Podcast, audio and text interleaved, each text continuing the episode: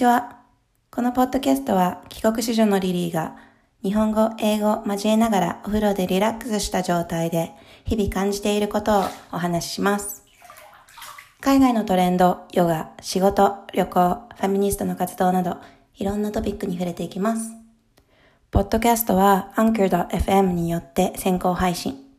Apple Podcast、Spotify、Google Podcast、Castbox などでも配信しているので、ぜひ購読してください。友達にシェアしたり、レビューを書いていただけるととっても嬉しいです。Twitter アカウントは Lily the Valley L-I-L-Y-T-H-E-V-L-Y L-I-L-Y-T-H-E-V-L-Y です。気軽にフォローしてね。So let's get it started! Hi! ついについにこの日がやってきました。重大発表ですね。えー、っと、リリーは10月29日をもちまして、カナダへ移住します。まあ、移住とか言っても、ちゃんと正式な移住とかではないんだけれども、まあもう家も全部引き払ってって感じかな。明日一応今住んでいる家から全部荷物を友達の家に移動するって感じですね。なので、ま、まあ、あの、もうちょっと日本にはいるんだけれど、まあ、家の中の荷物がなくなっちゃうんで、このお風呂での収録は、まあ、最後になるのかなって思ってます。で、まあやっぱりカナダに行く前に一回自分の気持ち整理するのにもうん、この時間を取りたくって今お風呂にいる感じです。でこの今の家は引っ越してきてまだ2ヶ月。7月に引っ越してきたから。8913ヶ月とかなのかな。でまあここに引っ越してくるきっかけは前あの構前のエピソードでも話したんだけど、まあ一緒に住んでた彼と別れたことがきっかけで、うん、あの、引っ越しすることになって、で、まあその時ももう海外に、その時から、それがちょうど4月の間ぐらいで、その時から海外に行くみたいなのは、オプションとして考えていて、まあだから、4月ぐらいから考え出して、うん、まあアップダウンあり、無理かなと思ったり、やっぱ行こうかな、みたいなのが何回か続き、まあ5月中旬ぐらいに本格的になんかカナダに行くことを考え出したって感じ。まあだから結構本当に最近決めたことではあって、で、自分ではなんかすごいやっぱり実際もう絶対移住します、カナダ移住しますって本当に最終決断下したのがちょうど3ヶ月前で、まあ、そっから3ヶ月で全部家引き払うことにして荷物まとめ出してみたいな感じなんでなんだろうな。すごい早いように感じるんだけど3ヶ月って海外移住するの準備するには。でもやっぱり期間を空ければ空けるほどアクション取るのが怖くなる。っていうのがやっぱり一番しんどかったかなはっきり言って。うん。物事ってやっぱり変わるフローがあるから変化するものだし仕事へのモチベーションもそうだしまあ人間関係もそうだし、まあ、それこそ世界情勢だったりやってくるオポチュニティとかその人生のテーマなるものさえもやっぱりシフトしていって決めたはいいがこの決めたことをぶらさずになんだろう物事を進めるって結構しんどくってまあ、なんかそれがもはや正しかったのかもわからない。何が正しいのかわからないっていうのが結構長く続いたかな。で、まあ、仕事どうしようかなみたいなのが結構大きいトピックで、なんだろうな、まあ、引っ越しを4月にしたことも理由で2回そこから引っ越してるのね。4月に引っ越して、で、7月に友達の家、居候してた友達の家から今のところに引っ越してってやってるから、まあ、引っ越しを2回してるっていうのが結構すごいしんどいことをで、プラスお金もかかってる。うん、ダブルでレント払う月があったりとか、今の家に引っ越してくるときに、まあ、初期費用結構かかったりとか、で、家賃も3倍ぐらいになって前の。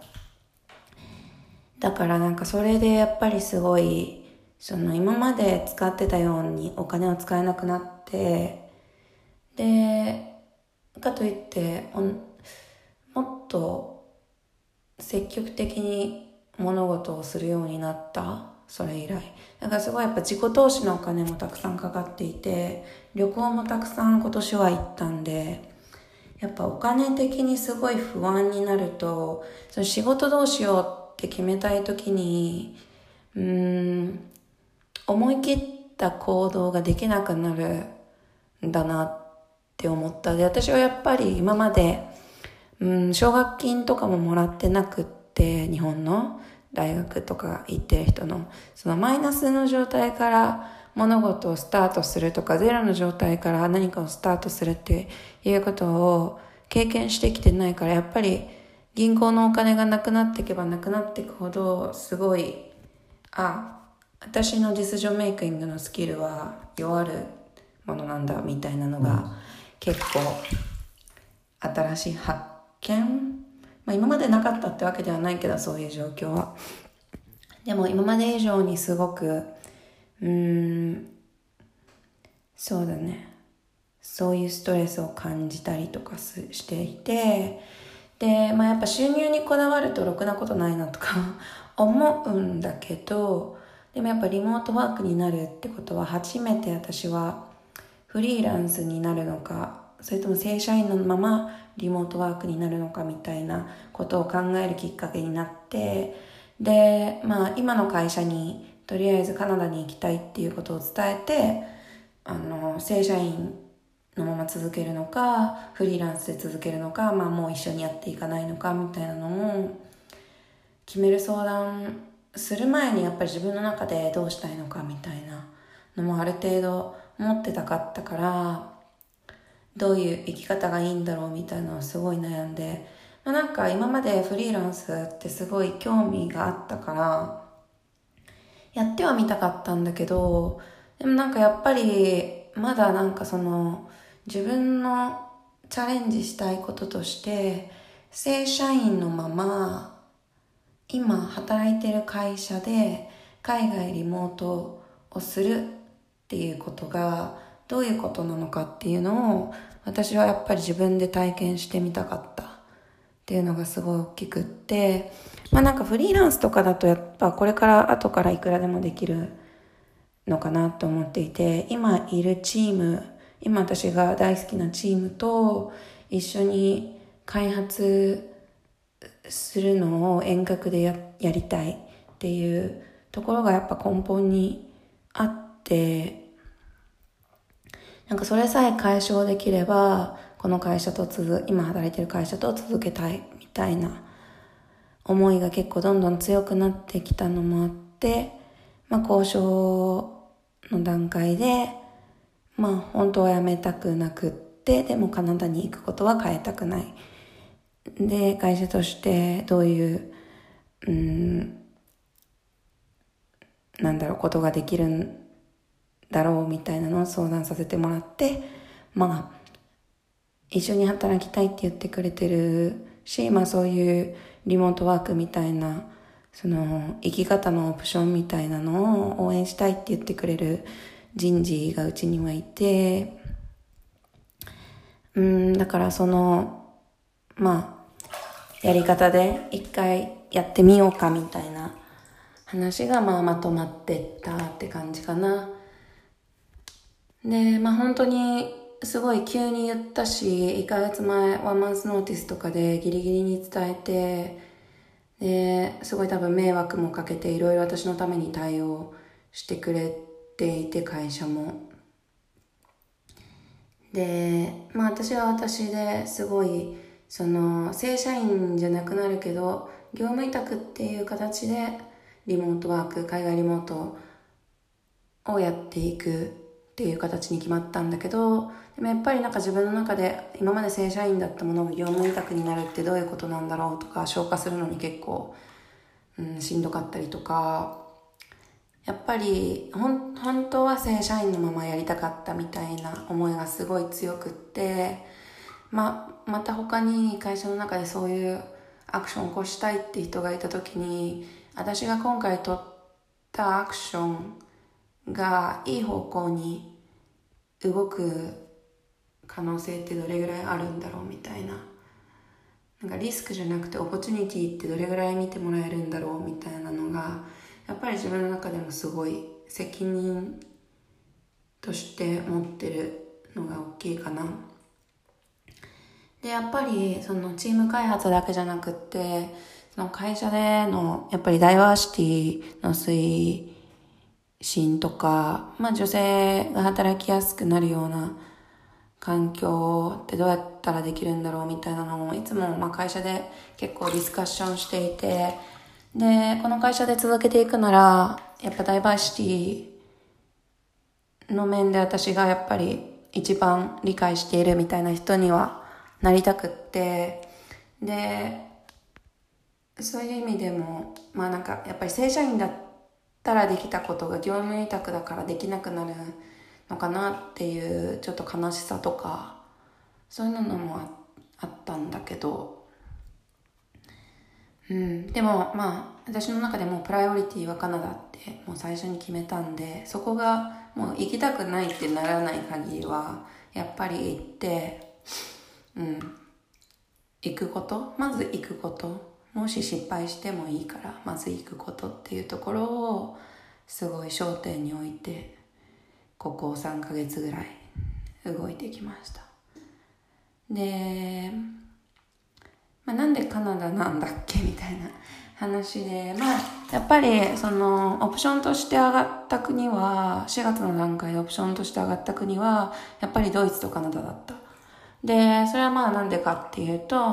まあ個人的にもドイツがすごい好き。で、あと、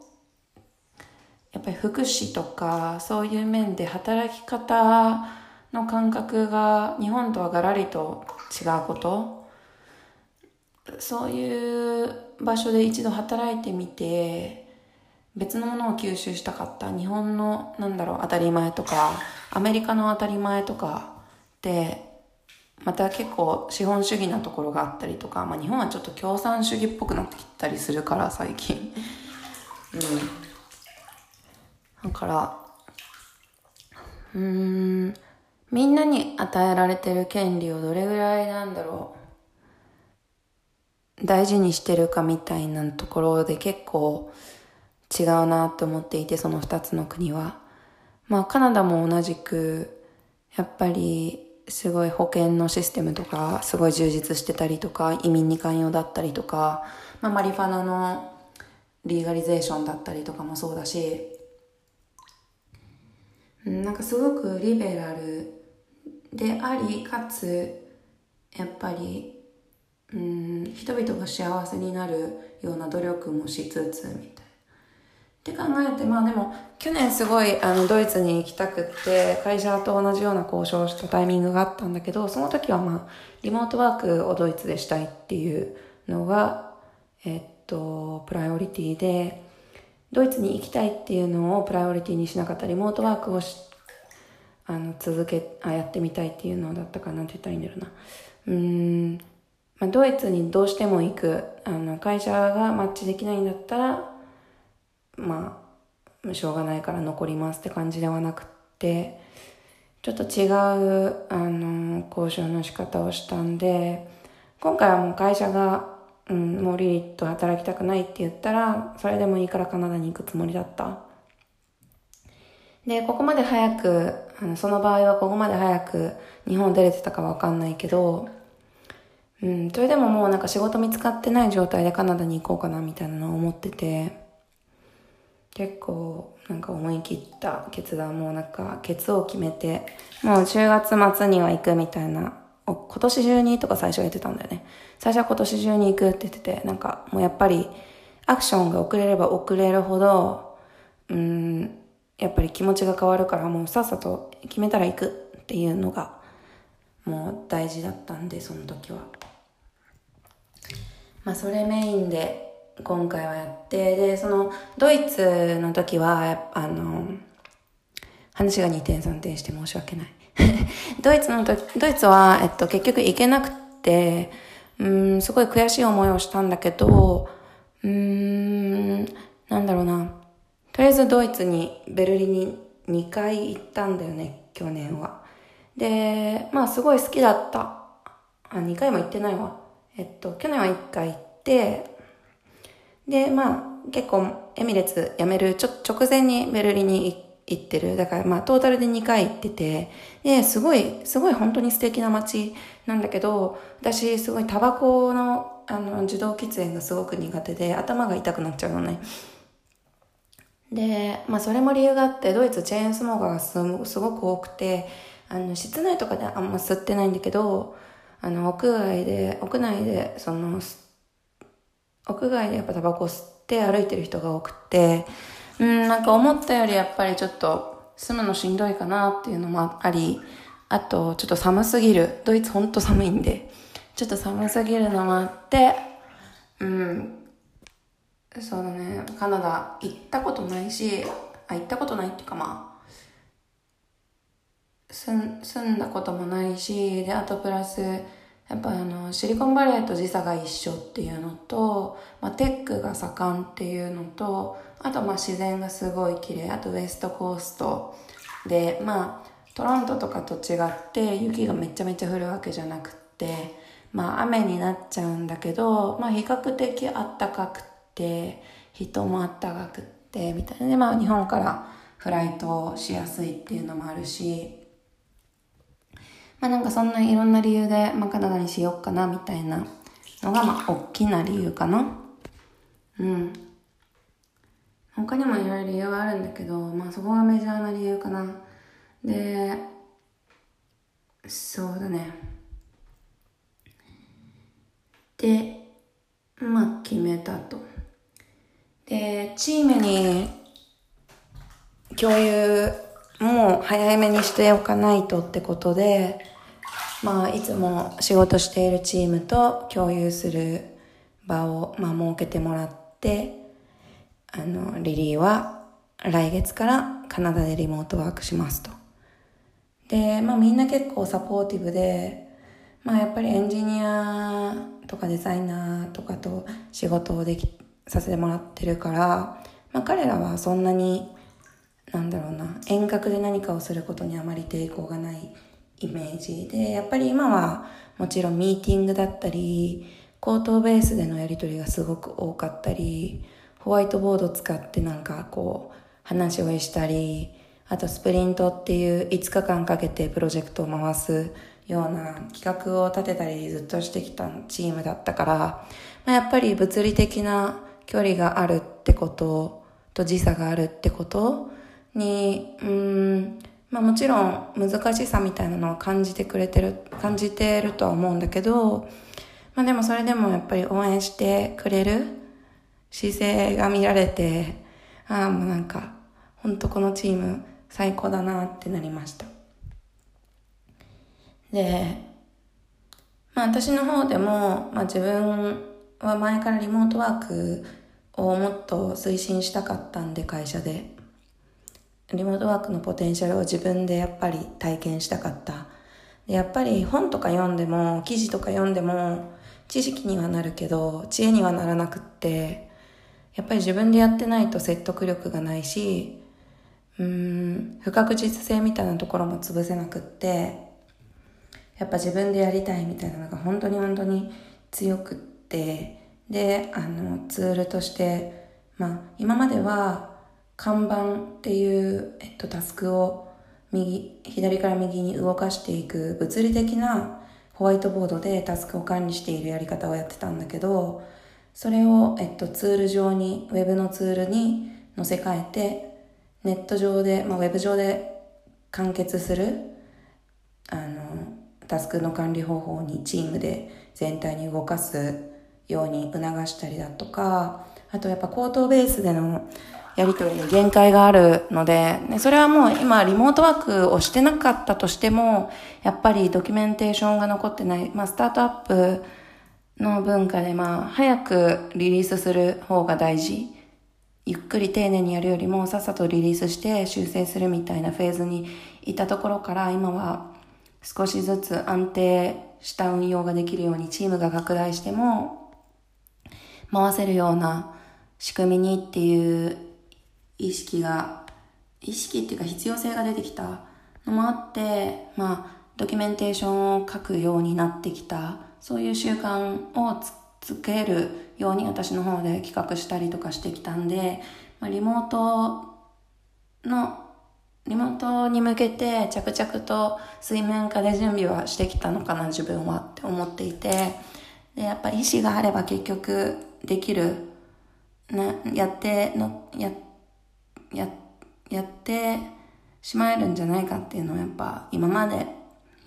自分が生きてきて学んでることだから、みんなには迷惑かけてるんだけど。でもやっぱやりたいことやらないともったいないんで。うん。で、まあなんか同じタイミングで会社の制度として週1のリモートワークの使用運転みたいなのが始まって、で、まあそれは時差がない前提ではあるんだけれども、うん、なんかそういうあの流れもちょうどあったから、もう会社に全然人いないみたいな時もあるし、まあ、普通に私も週1回リモートワークするみたいなのが結構多くなってて、まあ、デイリースタンドアップミーティングみたいな朝みんなでデスクの周りに立って、今日、今日何しますみたいなタスクの、まあ、アップデートみたいなのをやってたのが、どんどんどんどん、あの、テレビ電話っていうか、ウェブでつながるようになってきて、まあだから、まあやっぱ世の中、世の中的にも、やっぱリモートワークの流れはすごいあると思うし、まあもちろんバンクーバーとかってそうやってシリコンバレーから、うん、仕事をね、あの、受託してる人とかもたくさんいるみたいなんで、結局、まあ世界全体でそういう動きがある中で、私はもうここ10年でリモートワークができるっていうのが絶対スキルになるって思っていてその力を自分はつけたいし自分の知恵にもしたいってすごく思ってる。うん。でまあなんか一応辞めることになったからあれなんだけどまあ業務委託っていう形でフリーランスだからうん、まあ、いつもの、その、don't leave until you leave っていう、リーンの、リーンの本に書いてある言葉、私のモットー、仕事をする上でのモットーにしていて、まあ、辞めるまで、辞めるって、実際辞めるまで仕事を辞めるなってことなんだよね。で、私はまあ、過去にそういう働き方をしてしまって、すごい後悔している。もう最後だらけちゃって辞める前最後だらけちゃってで適当に仕事を済ませても顔もなんか他の人の顔も見たくないしもう本当に全然この人たちと仕事したくないっていうモチベーションで最後まで仕事やってたからまあなんかそれはもう絶対やらない。今後一生 I'll just keep it up until I actually you know like まあそんななんか心身崩壊するまでする必要はないと思うんだけど、まあ最後までやりきる。ねそしたら絶対何か変わるし、最後まで頑張ることで、うん、本当にね、変えれるんだよね、いろいろ。うん、最後の1週間、2週間私は今過ごしてるけど、まだまだ何か残していけるんじゃないか、正社員としてっていうのはすごい思ってるから。うん、時間ないんだけど結構努力して仕事やってる感じかな今。うん。まあ海外リモートするにあたってもやっぱリスクって感じたこととかもシェアしとこうかな。うん。まあクレジットカードが作れなくなる。まあそれはあのフリーランスになるからだね。フリーランスになるから。であと私は住民票を抜いていこうと思っていてそれもやっぱりあの結構大きいいろいろ処理が多かったりとかまあ今はなんか郵送であの転出届を出せばいいだけみたいなんだけど。であとやっぱ観光ビザでのあの滞在をまずすることになるんでその辺はうんちょっと普通に就労ビザが出てるパターンと違うんで気をつけて現地で仕事とかはできない感じかな。私はまあ一応法を破るみたいなことはやりたくないんでできれば。うん。で真面目にやっていこうかなって感じです。であと年金とか保険とか、まあ、保険とかそもそもそんな入ってないんだけど、まあ、会社で入ってくれてた保険健康保険とかももちろんなくなるし年金もなくなる。でまあ最初は、えっと、海外のクレジットカード旅行海外旅行のクレジットカードでの生活になってあその海外保険がクレジットカードについてるからその保険を使う形にするかな。でやっぱりまあ新しい業務委託っていう形をどうやって成功させるかみたいなのが、まあ、会社としてもまだまだ新しい取り組みではあるから、うん、自分のやった仕事をどうやってちゃんと評価してもらえるかとか次の査定のタイミングで損しない方法ってなんだっけみたいなのはまあまああんまりなんかいろいろ準備しすぎても疲れちゃうからそこそこにって感じだけど、まあそういうことも考えつつうまく今の会社とやっていければなって思ってます。うん。まあだから、引っ越したらこのポッドキャストどうするか、まあまあわかんないだけど、それも go with the flow って感じで、うん、やっていこうかな。まあ楽しみだよね。Let's just be excited って感じかな。うん。まあだから、またいろんな新しいチャレンジしていくと思うんで Keep it up with me and I'll talk to you guys later かなバイバイ